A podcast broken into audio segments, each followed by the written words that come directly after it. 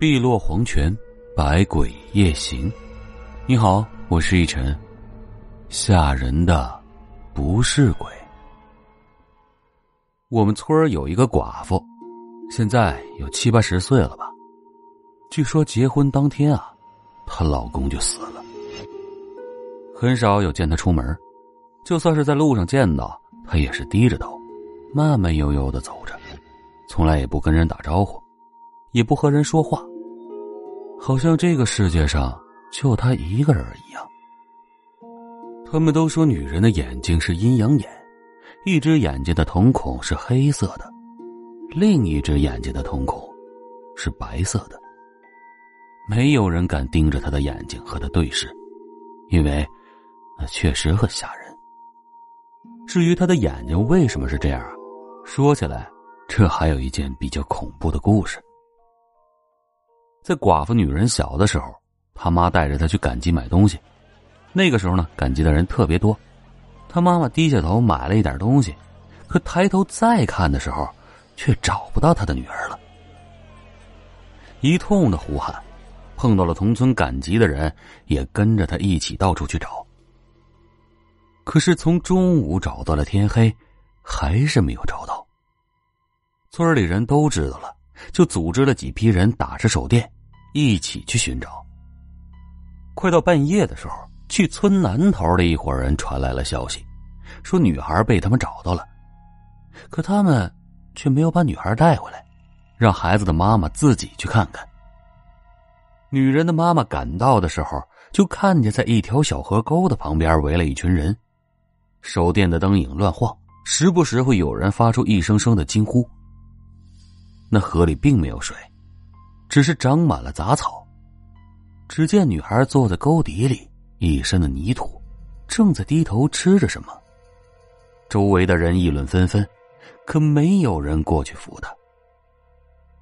看见女孩的母亲来了，大家都赶紧让出了一条路。于是他妈妈就踉踉跄跄的跑了过去，嘴里还念叨责骂着：“说完，伸手就去拉她，可是女孩却没有被拉动。只是慢慢的抬起了头，看了一眼她妈妈。周围的手电打在女孩的脸上。这个时候，大家又发出了一阵惊呼。只见那小女孩两眼翻白，几乎看不到黑眼珠，而嘴里边却塞满了一些泥巴，泥巴里还有不断蠕动的蛆虫和蚯蚓，嘴角更是诡异的笑着，不断的咀嚼着。他妈吓了一跳，一下子蹲在了地上。等回过神儿以后，就开始慌乱的拍打他手里、嘴里、身上的蛆虫，想再次把他拖出来。这个时候，女孩的嘴角咧得更开了，好多的泥土伴随着蛆虫掉了下来。她诡异的笑着，一边笑一边说着：“ ”来前我和他商量好了，我给他饭吃，他就是我的，你们是带不走他的。有几个上了年纪的就在一旁悄悄的提醒他妈妈：“要不先抱到村口的三圣母庙里，找人看看吧。”这个时候啊，小女孩好像是听懂了，挣脱了她妈妈的手，翻着白眼对众人呲着牙。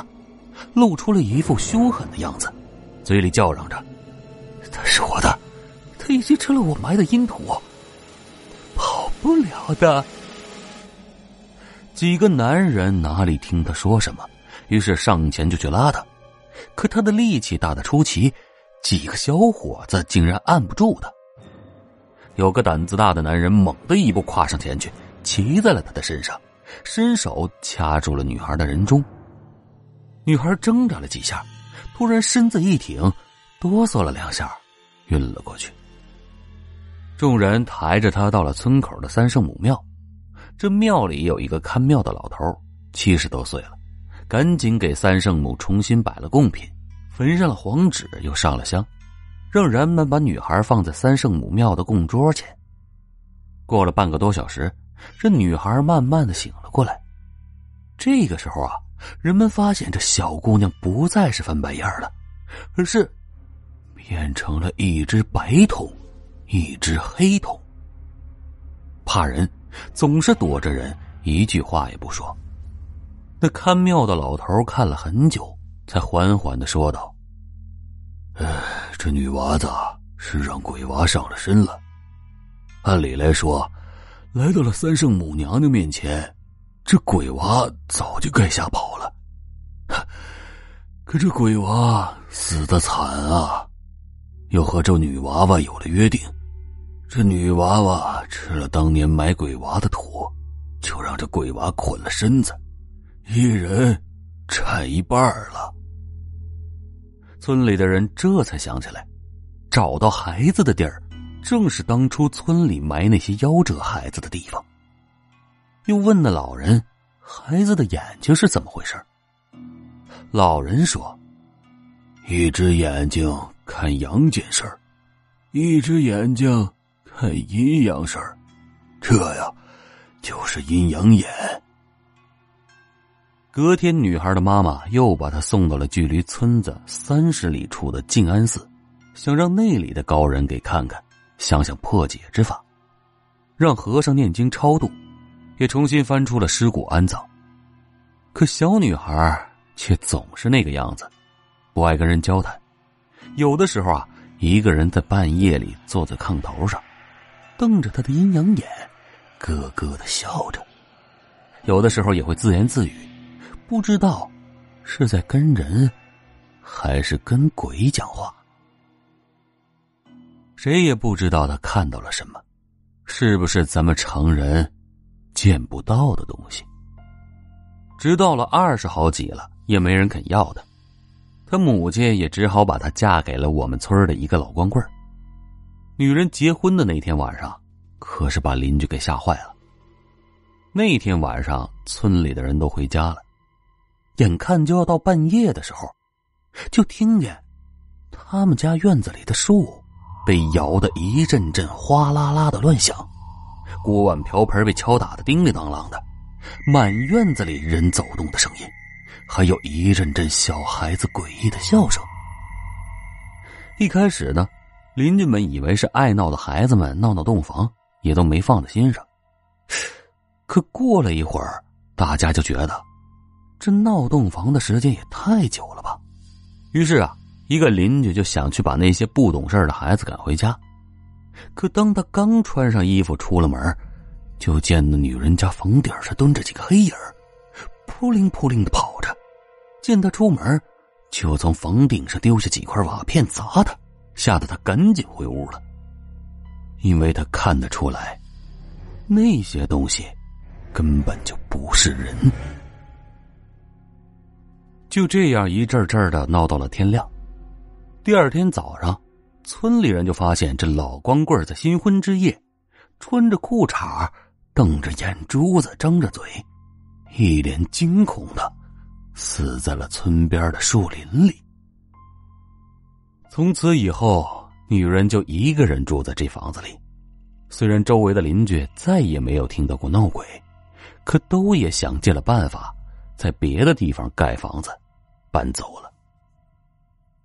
后来，村子里的宅基地划分很严格，又有几户人家在女人旁边盖了房子，也都没有听说过闹鬼的事儿。只是很少有人和这个女人有来往，特别是她那只眼睛，没人敢去对视。我有一个儿时的玩伴，爬到寡妇家院外的一棵枣树上偷枣吃，女人在院子里看了他一眼。吓得他表情呆滞，好几天都浑浑噩噩的。后来那个玩伴告诉我，当他看到女人那眼睛的时候，就感觉她黑色的眼睛在凝望无尽的深渊，而白色的眼睛就像是幽灵地府一样。